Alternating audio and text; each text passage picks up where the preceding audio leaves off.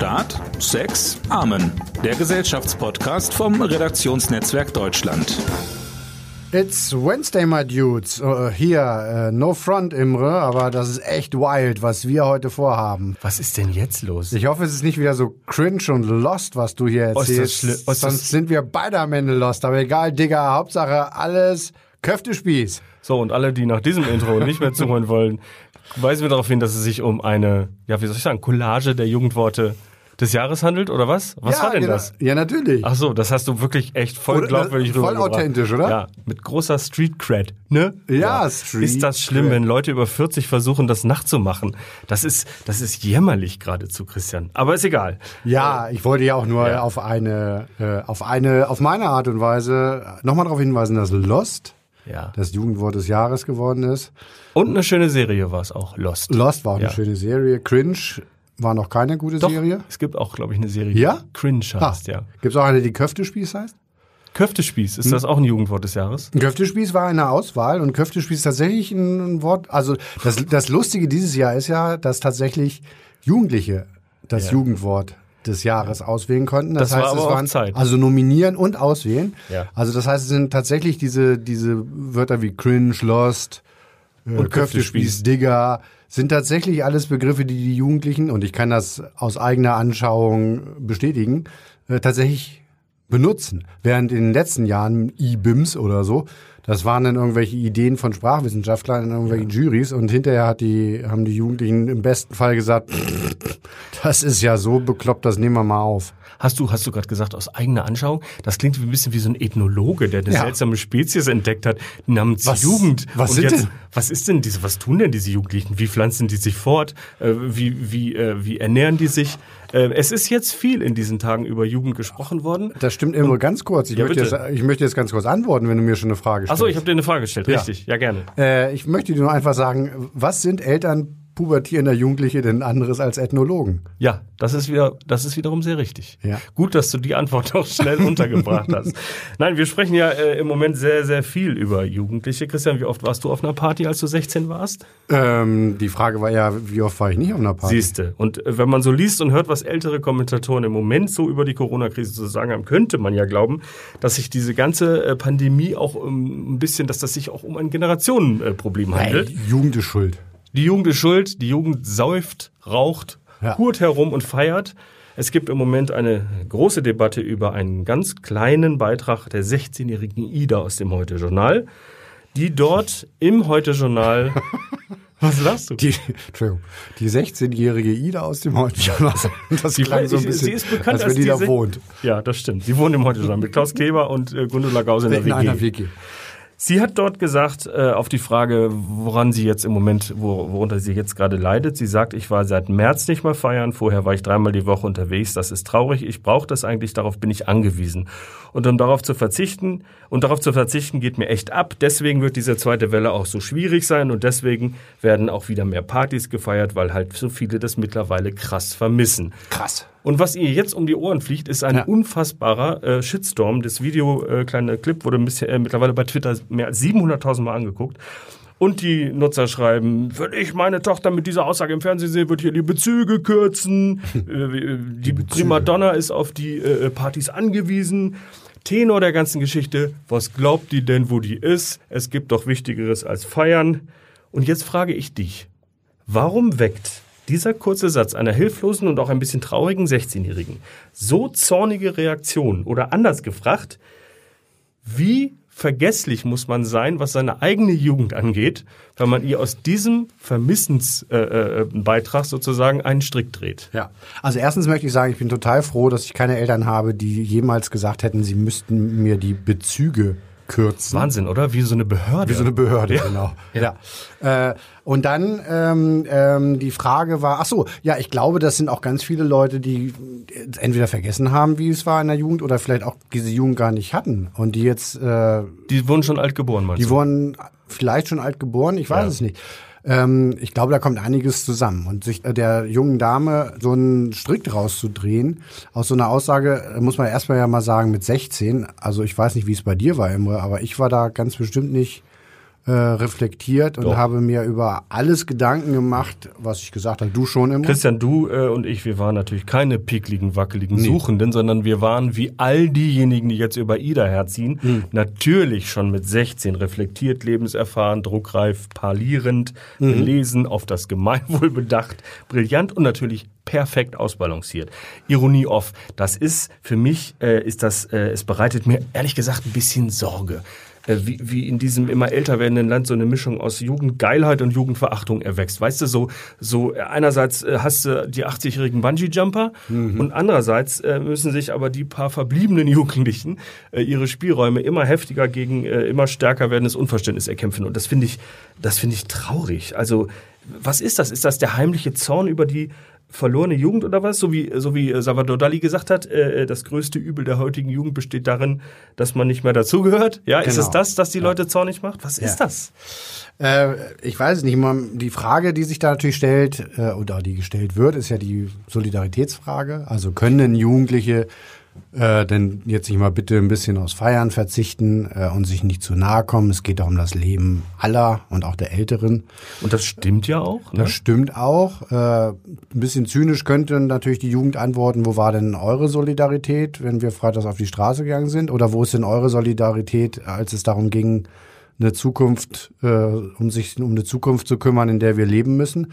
Also Strich, äh, Stichwort Klimaschutz. Richtig. Ähm, es ist natürlich ein bisschen schemenhaft. Es gibt ja Leute, die sagen, die Jungen scheren sich nicht um Corona, dafür um den Klimaschutz. Bei den Älteren ist es genau andersrum. Das ist äh, immer sehr schubladenhaft äh, gedacht, aber ein bisschen ist was dran, finde ich. Ich finde, du brauchst, also natürlich kann man sagen, musst du unbedingt feiern. Mal erstens musst du dir mal vor Augen halten, was für ein langer Zeitraum ein Jahr ist für eine 16-Jährige.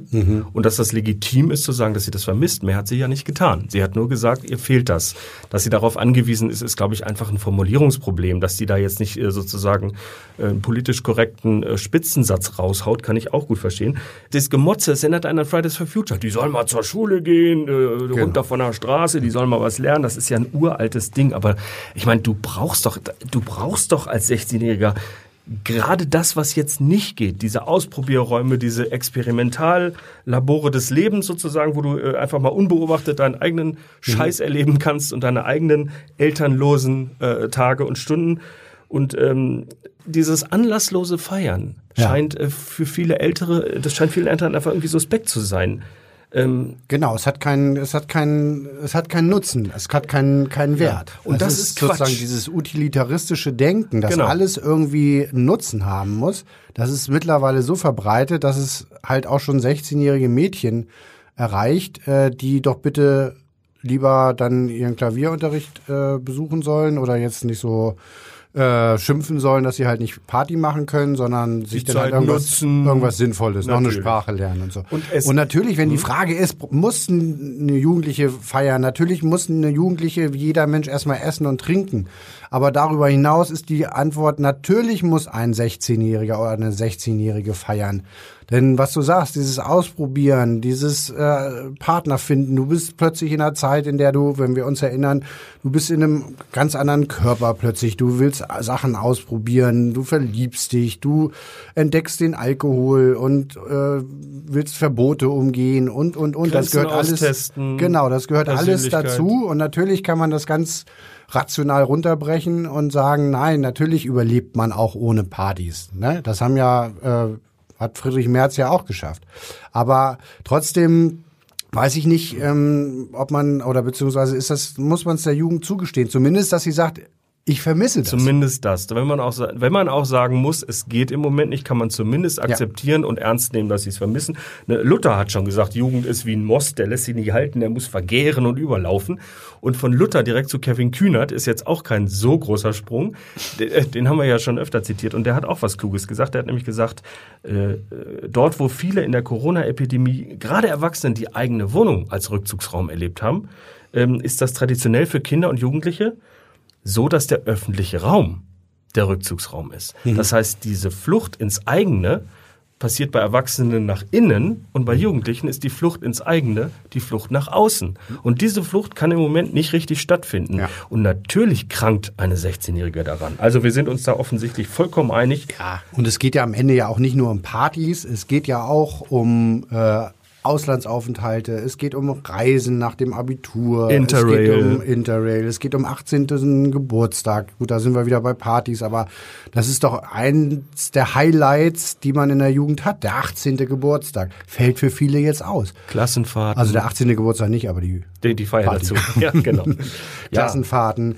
Genau. Und dann kommt natürlich noch dazu, äh, dass es natürlich eine schwierige Zeit ist für die jungen Menschen, also für die, die noch zur Schule gehen, auch für die jungen Menschen, die jetzt ihren Hochschulabschluss machen. Die Frage ist, wie geht es auf dem Arbeitsmarkt für die weiter und so weiter. Das sind natürlich alles äh, schwere Phasen, das darf man nicht vergessen. Ähm, und wie gesagt, so, einem- so einem 16-jährigen Mädchen da jetzt oder überhaupt der Jugend den Strick draus zu drehen, Falsch. sind wir uns, glaube ich, einig. Und auch Karl Lauterbach, den ich sonst sehr schätze, äh, der sagte, ähm, der sagte tatsächlich in, äh, ich glaube in der Tagesschau sprach er von äh, den Gefährdern. Die Jugendlichen seien die Gefährder.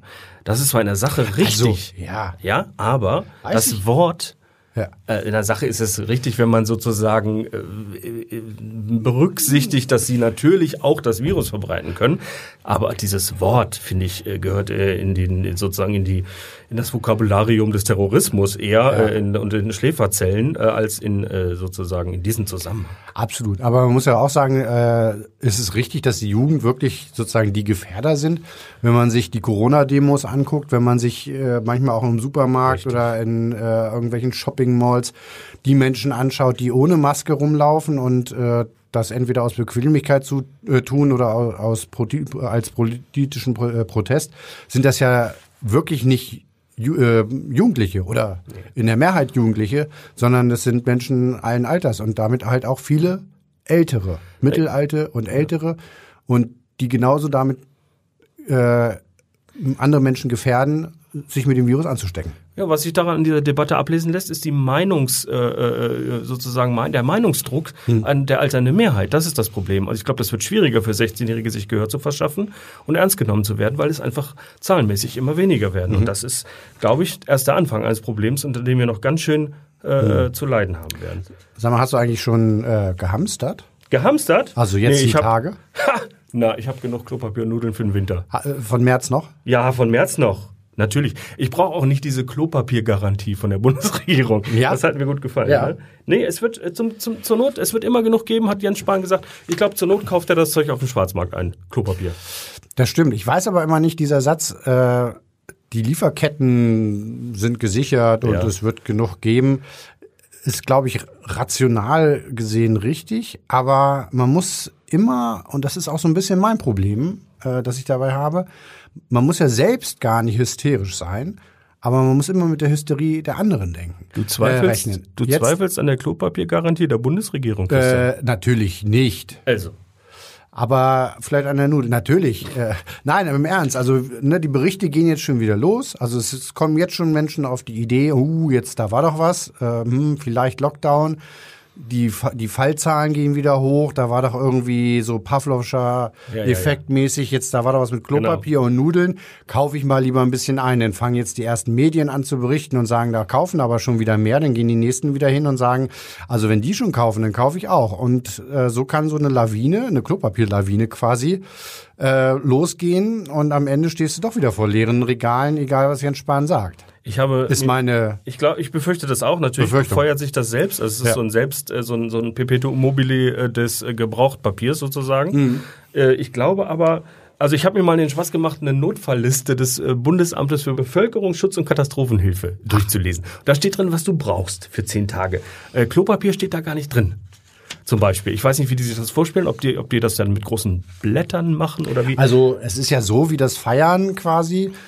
Für die Jugend ist auch das Klopapier für die Menschheit. Also es ist schön, Ja. wenn es da ist, aber am Ende braucht man es natürlich nicht. Das Klopapierbesitzen der Älteren ist das Feiern der Jugendlichen. So kann man ein tiefes sagen. Gefühl von Sicherheit und Ja. Normalität. Ja. So. Und so spielt jeder seine Rolle. So spielt jeder seine Rolle. Und was nicht auf der Liste steht, ist Alkohol zum Beispiel. Nein? Die Leute rauchen und saufen mehr im Moment, einfach aus Langeweile. Ja, Gab es jetzt frische Zahlen. Mhm. Aber auf dieser Notfallliste des Bundesamtes kein Tropfen Alkohol. Kann sein, dass man damit eine Pandemie überleben kann. Die Frage ist, ob man das möchte. Das ist wahr. Aber das äh, bei der Suche im März jetzt nach äh, Klopapierrollen, also irgendwann war ich dann auch an dem Zeitpunkt, an dem ich dann doch nachkaufen musste und die, die Regale leer sind. Und dann bin ich irgendwann äh, bei einem Discounter mit vier Buchstaben gelandet. Ikea? Ja, Ja. genau. Und ich sage nicht, wie der heißt, aber das Aldi-Klopapier habe ich da gesehen. Heißt Kokett. Kokett. Ja, das heißt so, das Aldi-Klopapier heißt schon immer kokett. Ja, Entschuldigung, das wusste ich Ja, nicht. bist du aber, sonst nicht bei Aldi. aber- Weil er kauft sonst immer bei Manufaktum sein Klopapier. Nee, äh, nein, ich. ja, genau. Zwei Aus- Blatt, acht Euro. Ja. Also, gesch- selbst geschnitzt. Natürlich, Ja. selbst geschnitzt. Nein, ich gar, gar nichts, gar nichts, überhaupt nichts gegen Aldi. Ich kaufe da auch gerne ein. Ich wusste nur nicht, dass es Klopapier äh, Kokett heißt. Ja, ich finde das einen schönen Namen für Klopapier. Finde ich schön. auch. Ähm, Wer denkt sich sowas aus? Ich habe noch einen äh, schönen Satz aus dieser Broschüre, die ich, äh, die ich mal angeguckt habe. Da steht äh, zum Beispiel der Satz drin, wenn es brennt, müssen Sie sofort reagieren. Das hat mir gut gefallen. Äh, ach so, ja. Und im Zusammenhang mit Corona ähm, und Prävention. Ist ein Notfall erst eingetreten, ist es für Vorsorgemaßnahmen meistens zu spät. Wer hätte das gedacht? Das stimmt. Siehste. Okay. Ja, die Gut. Regierung hilft. Sie Das ist hilft. schön. So, wie wir jetzt den Bogen von Klopapier zu Donald Trump äh, sch- schlagen, überlassen wir ihn. Aber wir machen jetzt trotzdem mal weiter mit den USA. Die, die Wahl steht ja vor der Tür, wie man immer so schön sagt. Ja. Ne? Was nicht alles vor der Tür steht. Zweite Welle, Weihnachten, die Steht Wahl. alles vor der Tür. Die müssen auch Abstand halten. Ne? Wenn die zusammen vor der Tür stehen, Das sag ich dir. Ein, Ne? Zwei Meter Abstand. die Wahl und, und die zweite Welle und so, die müssen aufpassen, dass die nicht zu nah vor der Tür jetzt sieht's warten. Ja. vor der genau. metaphorischen Tür. Aber eine, eine Frage, ich weiß nicht, wie es dir geht, aber eine, also die ich mir eigentlich immer stelle bei Trump, ist, warum wählen eigentlich so viele gläubige Menschen, also vor allen Dingen strenggläubige, die, zum Beispiel die sogenannten Evangelikalen, diesen Menschen, Diesen diesen höchst moralisch fragwürdigen Menschen, der auch noch Ehebrecher ist, da- das ist ja jetzt nicht sozusagen erstmal ja nicht schlimm, aber aus der Sicht eines frommen, bibeltreuen Menschen ist das ja schon mal eine Sünde, nicht wahr? So und ähm, Soll ich darauf antworten? weiß ich nicht. Fang doch mal an. Ja, also meine, ähm, meine Theorie ist, dass die, äh, also es haben ja tatsächlich 80 Prozent der weißen, 80 Prozent. der weißen Evangelikalen vor vier Jahren äh, Trump gewählt. Und äh, es gibt T-Shirts, da steht drauf, Jesus ist mein Retter, Trump ist mein Präsident. Ich glaube, um den ist so ein richtiger, echter, vollwertiger Kult entstanden. Er ist so eine Erlöserfigur. Er hat mal auf einer Pressekonferenz gesagt, äh, Konferenz gesagt ich bin der Auserwählte. Hinterher gesagt, das ist natürlich ein Scherz, aber ich glaube wirklich, und es gibt Indizien dafür, dass in diesen Kreisen er inzwischen als Gesalbter Gottes gilt, als sozusagen, äh, es gibt diese verstörenden Bilder vom Händeauflegen aus dem, aus dem äh, Oval Office, äh, Trump in der Mitte. Ähm, es gibt kein Gottesgnadentum äh, in Amerika, aber ich glaube, dass bestimmte evangelikale Traditionen äh, sozusagen die, die Idee verkörpern, dass ein politischer Führer seine Macht direkt von Gott hat. Und er tut nichts dafür, äh, diesem äh, sozusagen, wie soll ich sagen, diesen Vorschusslorbeeren Ja. äh, irgendwas entgegenzusetzen. Jedenfalls nicht politisch, in seinem Handeln. In seinem Reden schon, schon, schon äh, tut er das sehr, sehr deutlich. Ja. Also, dass du ein Instrument Gottes bist als Präsident. Und gerade Das, dieser. das glauben tatsächlich viele. Ich habe das mal, wie gesagt, weil es mich wirklich interessiert, äh, mal einen amerikanischen Soziologen äh, gefragt, der jetzt auch gerade äh, ein sehr, sehr gutes Buch zu dem Thema geschrieben hat, Philipp Gorski. Ähm, der sagt, also er würde erstmal diese evangel evangelikale Wählerschaft in zwei Gruppen unterteilen. Zum einen gibt es da so sozial-konservative Abtreibungsgegner, die sowieso sagen, wir wählen den republikanischen äh, Kandidaten. Äh, und dann gibt es äh, viele, die eigentlich die USA immer noch als weiße christliche Nation ansehen und sagen, Trump ist aber ist einer, der so dieser demografischen Entwicklung, die es gibt durch Immigration äh, beispielsweise entgegentritt. Genau. Und sagt äh, und dafür sorgt, dass die USA weiß, weiß und christlich, so wie sie ursprünglich in ihren Augen auch im 18. Jahrhundert waren, ähm, bleibt. Und da ist er ihr Mann. Und es gibt historische Gründe dafür, dass sie ihm seine Fehltritte verzeihen. Dass sie auch einem, der sich nicht an ihre eigenen Werte erhält und ihre Family Values, das übrigens ja auch nur eine Handvoll Werten sind. Es ist ja nur so ein Gegenabtreibung, check, äh, gegen, gegen liberalere äh, Heiratsmöglichkeiten, check. Alles das ist ja, das ist ja nur eine Handvoll Werten, um die es eigentlich, äh, die es eigentlich geht. Historische Gründe dafür, dass sie ihm das alles verzeihen, dass er nicht selbst ein äh, Evangelikaler ist. Ähm, du kennst diese Geschichte vom, vom Perserkönig Kyros. Ja, Der Perserkönig Kyros ähm, der stammt aus der Zeit der babylonischen Gefangenschaft der Israeliten. Als die Israeliten nach 70 Jahren im Exil nach Jerusalem zurückkehren durften, äh, hat das der Perserkönig Kyros erlaubt. Und er war selber eben kein Jude, aber wurde halt in diesem Zusammenhang als Werkzeug Gottes geehrt und verehrt genau. als Gesalbter Gottes. Und deswegen wird er ja auch immer als Ky mit, mit Kyros eher verglichen als mit Salomon oder genau. David und, oder. Und gerade weil Trump kein tugendhafter Mensch ist, ja. sagen die halt, der ist wie Kyros, der ist wie, also sozusagen, der ist in der Tradition ja. des Perserkönigs. Dabei ist Trump selber äh, gar nicht gläubig in dem Sinne, also gar nicht so mhm. gläubig jedenfalls. Mhm. Ne, es gibt da diese Anekdote aus dem Cohen-Buch, kennst, äh, kennst du die, wo er äh, Cohen, dem seinem früheren Rechtsanwalt angeblich gesagt hat, bei so einem, nach so einem Treffen mit Hand auflegen und diesen fürchterlichen, mhm. irritierenden Bildern, da sagte er hinterher zu Cohen, kannst du diesen Bullshit glauben? Ja? Mhm. Kannst du glauben, dass jemand diesen Bullshit glaubt? Mhm. Und das finde ich ganz bezeichnend. Er nimmt das gerne zur Kenntnis. Er genießt, glaube ich, diese Anerkennung und diese Heldenverehrung.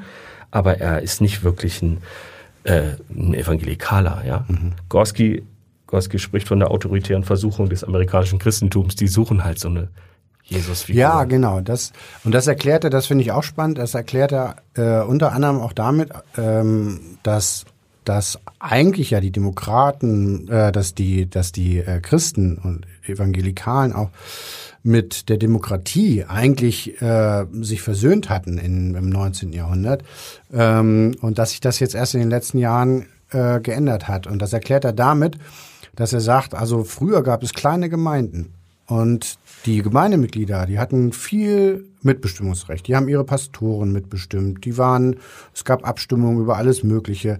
Und äh, Alexis de Tocqueville, der französische Soziologe, hat ja äh, im 19. Jahrhundert schon gesagt, die Kirchen, die Gemeinden, die Kirchengemeinden sind die Schulen der Demokratie. Und heute hast du zum Teil riesige Kirchen. Du hast diese mhm. Megakirchen. Tausende von Besuchern. Genau, da steht ja. da unten, den siehst du kaum, in diesen riesen Kirchen steht ein Pastor, der ist mehr CEO, äh, weil der auch irgendwo im Fernsehen auftritt und, äh, und äh, das ganze Unternehmen Kirche leiten muss und Besitztümer und Immobilien verwalten muss und so weiter. Und das ist ein ganz anderes Konzept. Und dieses äh, Konzept des Autoritären, dieses Fixiertsein auf eine Person, was mhm. heute so eine Kirchengemeinde eher ausmacht, das äh, transferiert Philipp Gorski dann auch auf die amerikanische Gesellschaft und erklärt mhm. damit auch ein Stück weit diese Sehnsucht oder also das Verständnis für, für etwas Autoritäres. Und äh, auch eine Rolle spielt, auch wieder historisch sozusagen, das Recht auf Abtreibung in den 70ern dass sozusagen äh, dieses, diese Versöhnung, von der du gesprochen hast, mhm. mit der Demokratie wieder aufgebrochen hat, weil sie eben eine fundamentale Entscheidung nicht mittragen konnten. Und seitdem ja. ist das ja sozusagen der Knackpunkt schlechthin. An, da, da, mhm. da trennt sich dann alles. Äh, und viele haben jetzt Angst, Evangelikale, wenn man diesen progressiven, in Anführungszeichen, Kräften die Macht verleiht, dann werden die alles abschaffen, äh, was überhaupt jemals äh, äh, Christen, was äh, alles, sozusagen alles tun, um Christen das Leben schwer zu machen. Ne? Mhm. Ne? Und ich glaube, diese Furcht sitzt einfach wahnsinnig tief. Das ist jetzt keine, quasi keine Gottesfurcht, sondern eher eine Demokratenfurcht. Also du mhm. hast, du hast, ähm, äh, du hast auch Angst ums Geld. Denn diese Kirchen, die du beschrieben hast, sind als gemeinnützige Organisation ja registriert, müssen weniger Steuern zahlen. Und wenn mhm. sie diese Privilegien verlieren, ähm, dann könnte sich das alles äh, ändern. Und das fürchten die. Und äh, deshalb bläst man ihnen, wo man auch nur kann, ein, dass, falls die Demokraten gewinnen, das friedliche Leben als evangelikaler Christ ein Ende hat. Dann ein Ende hat, genau. Ja, also Trump weiß man ja nicht, also das wissen auch viele Amerikaner nicht. Da gibt es eine interessante äh, Umfrage, ähm, ob nun Trump ein gläubiger Christ ist und ob er Protestant ist. Das, ähm, also 44 Prozent der Befragten erklärten, dass Trump wohl mhm. ein Christ sein könnte. Das widerspricht ja so ein bisschen diesen hohen Zahlen bei den Evangelikalen. Ähm, das Spannende ist ja, Joe Biden ist Katholik. Und zwar? Wenn Joe Biden gewinnt, äh, ist er der zweite Katholik erst im Präsidentenamt nach John JFK, F. Kennedy. Genau, genau. nach John F. Kennedy. Damals äh, gab es, äh, als Kennedy Präsident wurde, gab es noch einen relativ, ähm, relativ lebendigen Antikatholizismus in der amerikanischen Gesellschaft. Das ist heute äh, dann nicht mehr so der Fall. Das ist die die äh, Katholiken haben spannenderweise, das wusste ich äh, bis vor kurzem auch nicht, im, im Supreme Court äh, schon jetzt die Mehrheit und äh, wenn Amy äh, Coney Barrett äh, tatsächlich jetzt bestätigt wird, haben sie wirklich eine sehr große Mehrheit. Also obwohl sie ja gesellschaftlich doch eine Minderheit sind. Die und da würde ich und da würde ich als gläubiger Christ in Amerika auch wieder sagen, da hat Trump auch sein Versprechen gehalten auf die, aus deren Sicht. Genau. Diese ja, Konservatisierung. Das ist ja ne? eine Sache, die ja die Evangelikalen ja verlangt haben und erhofft haben von Trump, äh, dass er konservative Richter einsetzt. Konservativisierung muss es sogar, glaube ich, heißen. Ah. Die hat er sozusagen weitergetrieben. Ach so. Das war ein Versprechen. Ja. Und das hat er gehalten, kann man nicht ja. anders sagen. Ja. Äh, Biden war das Stichwort. Joe Biden, ja, genau. Man weiß ja gar nicht so richtig, ehrlich gesagt. Bisher war sein großer Vorteil, dass er nicht Trump ist. Dass er genau, das ist äh, auch die Rolle, die er spielt. Ja. Das ist ja auch das Geschickteste, was er machen kann, sich jetzt erstmal nicht bewe äh, zu bewegen, ne? solange Trump einfach äh, sich so verhält, wie er sich verhält. Sieht, glaube ich, alles gut aus für ihn. Und im Moment muss man sich angesichts der Zahlen ja tatsächlich fragen, ähm, es sieht so aus, als könnte er Präsident werden und man fragt sich ja allmählich, wofür steht er eigentlich? Was ist eigentlich politisch über den Punkt, über den 3. November hinaus ja, von ihm genau. zu erwarten? Und da findet man ein paar interessante Sachen, ne? weil man, man geht ja davon aus eigentlich, also wenn man sich jetzt nicht näher damit beschäftigt, dass eigentlich Biden das absolute Gegenteil von Trump ist und alles anders macht. Das lässt sich so nicht halten, glaube ich. Nicht so, genau. Äh, wirtschaftspolitisch ähm, ist in seinem, in seinem Wahlprogramm steht ja schon, kauft amerikanisch, das ist der zentrale Aufruf, produziert in Amerika, investiert in Amerika, steht auch für Amerika. Also das erinnert schon so ein bisschen an America First. Und äh, ein Kommentator hat äh, geschrieben, ähm, im Rennen um das Weiße Haus lautet die Wahl Protektionist gegen Protektionist. Das betrifft aber, muss man ehrlicherweise sagen, auch nur die Wirtschaft. Es gibt ja. Das ist erstmal die Wirtschaft, ja. ja. Wir können ja verschiedene Punkte ja, mal durchgehen. Genau. Was hast du noch? Also, es ist so, dass er zum Beispiel Obamacare auf keinen Fall abschaffen will, aber auch nicht, so wie zum Beispiel äh, äh, Bernie Sanders an eine rein staatlich organisierte Krankenversicherung glaubt, sondern Obamacare also sozusagen ausbauen will, aber die derzeitigen privaten Versicherungen eben nur um eine staatliche Möglichkeit mhm. ergänzen. Das ist das eine. Dann will er den Mindestlohn auf 15 Dollar verdoppeln. Das ist natürlich eine sozialdemokratische, mhm. äh, wie soll ich sagen, das ist eine ganz und gar linke Forderung. Ebenso stärkere Regulierung des Waffenbesitzes.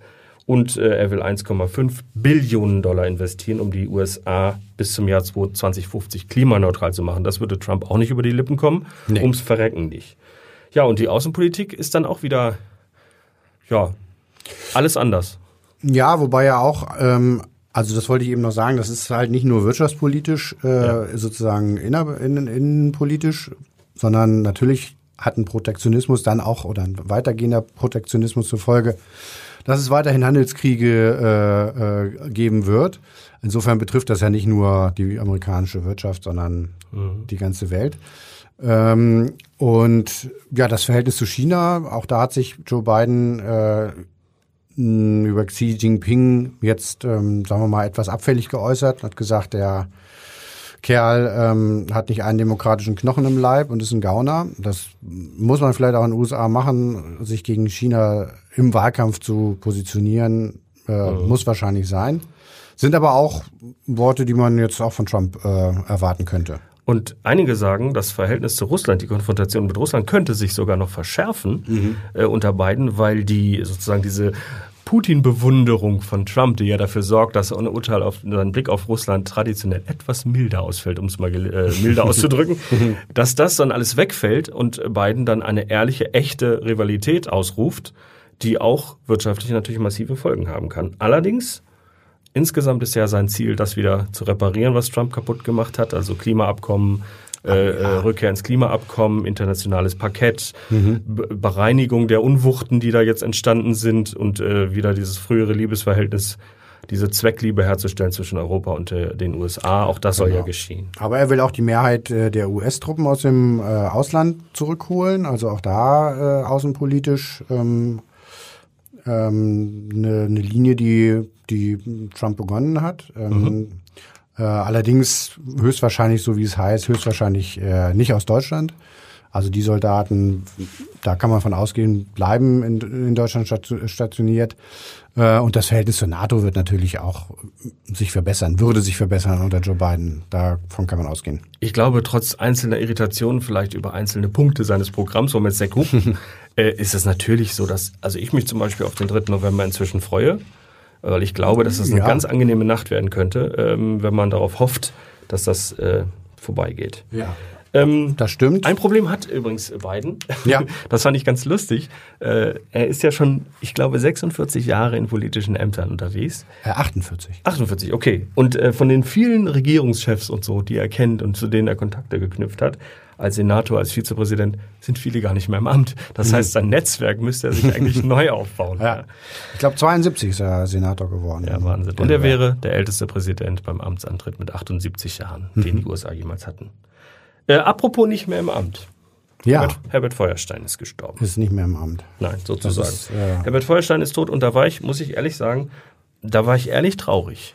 Ja. Das fand ich ja auch. ehrlich traurig, weil mit ihm auch so eine Zeit äh, gestorben ist, in der Comedy und Klugheit sich nicht ausschlossen. Also es war sozusagen, äh, das war so einer, der konnte halt so eine trashige Albernheit und so ein Witz auch mit, ja, weiß ich nicht, auf so eine tröstliche Art mit Tiefe verbinden und Traurigkeit auch durchaus. Man sah immer so hinter seinen Augen das Leid mit. Und wenn er dann so saß im WDR in dieser langen Nacht am Schlafanzug, am Klavier oder so, da bin ich tatsächlich zu Hause für mich alleine so ein bisschen weich geworden bei der Wiederholung. Ähm, also das fand ich wirklich schade, ist traurig. Ja, ja. Er ist ja äh, eigentlich, man muss sagen, dann bekannt geworden für, sagen wir mal, hauptsächlich männliche Gymnasiasten als Chefredakteur des Satiremagazins Mad. Ähm, richtig berühmt geworden ist er aber als Sidekick von Harald Schmidt Ja, und, in äh, Sendungen wie Schmiteinander. Und das ist ja so ein bisschen der Begriff Sidekick, äh, ist ein bisschen ungerecht. Äh, ich habe ihn jetzt bewusst gewählt, aber das ist ja so ein bisschen unter die Sache, äh, unter der er, glaube ich, selbst ja gelitten hat. Ne, er hat er nicht. Hat er nicht. So, Er war immer nur der scheinbar Unterlegene. Sidekick enthält ja auch den Tritt. Und Ja. es ist sozusagen die Rolle des äh, Fußabtreters oder des, wie soll ich sagen, des sozusagen äh, Sündenbockes, des, des Büttels, den so, ein, den so ein Schmidt oder alle anderen dann auch brauchen, Prügelknabe. Äh, In Wahrheit war er ja der Mastermind von Schmidt. Das heißt, diese Ja, ja. ganzen Szenen, in denen er äh, sozusagen das Opfer war, Ja. hat er sich selber ausgedacht. Das, das schon, aber er ist ja in den Jahren danach immer wieder darauf angesprochen worden, wie das denn sei mit dem Verhältnis zu Harald Schmidt und ob er nicht darunter leiden würde, dass der jetzt berühmt ist und, und er nicht und so weiter. Ähm, und vielleicht hat er auch ein bisschen damit kokettiert, aber ich finde, in den, wenn man die Interviews nochmal nachliest oder auch damals gelesen hat, ähm, hatte man schon das Gefühl, dass ihn das, dass ihn das trifft und nervt, dass er immer nur sozusagen der Anhängsel von Harald Schmidt ist. Ja, aber das, Das war, Anhängsel. Das, aber das war, Christian, aber das war jetzt nur ein Zusatzleid in einer langen Liste von Leiden, an denen Herbert Feuerstein litt. Also er war ja ein Leidenserfahrener von Anfang an, äh, sozusagen. Äh, Eltern waren Nazis, Vater hohes Ehrenamt, NSDAP, Mutter Blockwart und er sagte, er hatte damals schon immer die Angst vor dem Unbekannten, vor dem Kontrollverlust. Und ähm, diese sprach immer von der dunklen Materie in seinem Bewusstsein. Und das hat er sein Leben lang äh, gehabt. Äh, und, und, und er hat das auch bei Schmiteinander ja kultiviert. Er wurde immer runtergeputzt und hat das aber auch ein bisschen gebraucht. Also ich kann da so richtig ein Mitleid jetzt für seinen etwas geringeren Heldenstatus gegenüber Schmidt kann ich nicht aufbringen. Ich glaube, dass er so ein klassisches Beispiel für diese, dieses äh, Wort ist, dass der Witz als Parasit auf dem Leid wohnt. Ich glaube, dafür steht er und stand er. Aber in Wirklichkeit, in, in, jetzt ganz echt, war er ja sozusagen, er hat sich ja trotz aller behaupteter Lebensuntüchtigkeit sozusagen äh, sehr geschickt darauf verstanden, seine Haut für einen guten Preis zu Markte zu tragen. Also du hast Matt schon genannt. Als er dann Chefredakteur war, sagt er, nö, Gehaltserhöhung brauche ich nicht, ich lasse mich lieber am Umsatz beteiligen. äh, und zack, die Auf, äh, Auflage stieg auf, ich glaube, 300.000 in der, in der Spitzenzeit und der Mann äh, war berühmt. Also er sagte, das Mad-Magazin damals war so eine Mischung aus Einsamkeit, Verstörung und Größenwahn. Ja. Und das ist, glaube ich, auch für ihn ganz und gar zutreffend. Ja. Und er hat ja, ähm, das fand ich eine schöne Schlusspointe, äh, seinen eigenen Nachruf äh, ja, Ja, eingesprochen, eine knapp zweistündige Sendung, die jetzt nach seinem Tod dann natürlich auch vom WDR ausgestrahlt wurde, in der er äh, ja auch erzählt, dass er jetzt ja tot sei, äh, nochmal so seine Lieblingsmusik spielt und Anekdoten erzählt von seiner äh, Ausbildung und äh, äh, an der Mu- Musikhochschule, an der er mit Thomas Bernhard, glaube ich, zusammen war. Äh, und, und, und. Das ist auch noch eine sehr, sehr schöne Sendung gewesen, finde ich. Es gab, so eine, es gab so eine Tiefe in seinem Leben, die nur ganz selten mal durchschimmerte. Es gibt eine schöne Anekdote, die ich dir erzählen wollte. Meine Lieblingsanekdote von Schmidt und, äh, und äh, Feuerstein. Das ist gar nicht aus Schmidt aneinander, sondern sie saßen damals in dieser Sendung auf dem Rheinschiff.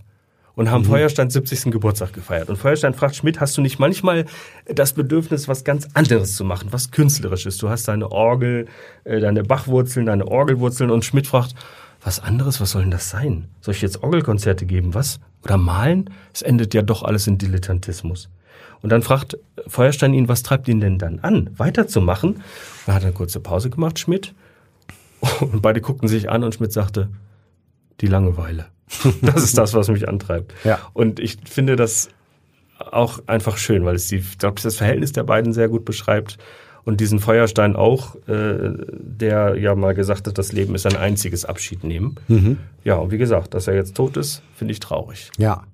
Ähm, um noch so eine Gerhard Delling-Überleitung zu machen. ja, Jetzt bin ich vom, gespannt. vom, vom Feuerstein zum Licht. Hey! Feierst du eigentlich Halloween? Natürlich, Ja? natürlich, ja. Klar, nein. Also ich feiere, ja. Also die Antwort lautet Jein. Also wir in der Familie, schon. wir in der Familie feiern Halloween. Insofern ist das ja natürlich ein bisschen teilnehmen. Äh, äh, und man könnte jetzt wieder stundenlang rumjammern äh, über die gleichzeitige Aushöhlung von Kürbissen und kulturellen äh, Traditionen Ja. dieses Landes. Sehr schön gesagt. Aber äh, ich habe stattdessen mal nachgeguckt, also statt jetzt wieder zu sagen, Hä, und Amerika, äh, mal geguckt, was eigentlich, wie das eigentlich losging, wo das deutsche Halloween seinen Ursprung hat. Ja. Das war eine knapp. Willst du mal hören? Ist Ja, ich, ja gerne. ich erzähl's dir trotzdem. Pass auf.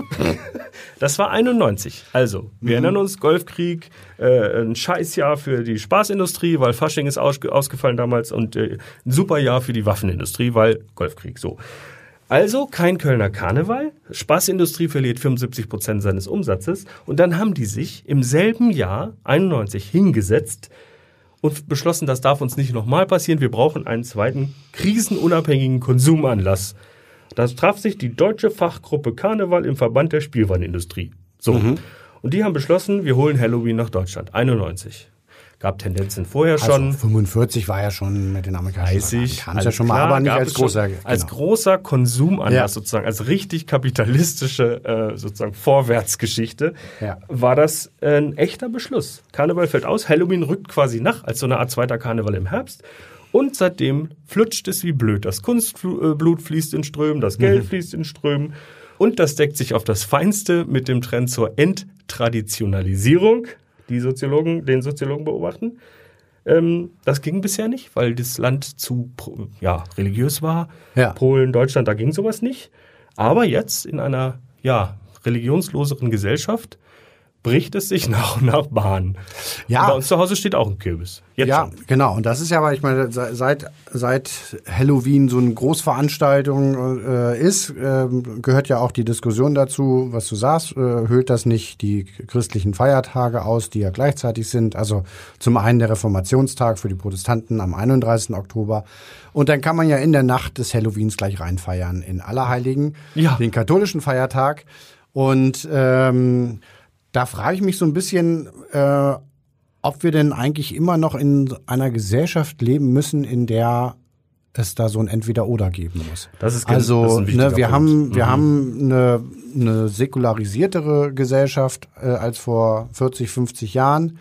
Auf der anderen Seite haben wir natürlich keine komplett säkularisierte Gesellschaft. Es gibt immer noch äh, viele Gläubige, die, auch wenn die Zahlen der Kirchenmitglieder sinken, sind sie ja immer noch äh, äh, so, dass sie, dass sie eine, eine wichtige Rolle spielen in der Gesellschaft. Ich weiß aber nicht, ob jetzt jemand, der Halloween feiert, äh, unbedingt versteht oder äh, der mit dem Christentum nichts zu tun hat, unbedingt versteht, dass man jetzt einen Tag braucht, um die toten Heiligen zu feiern.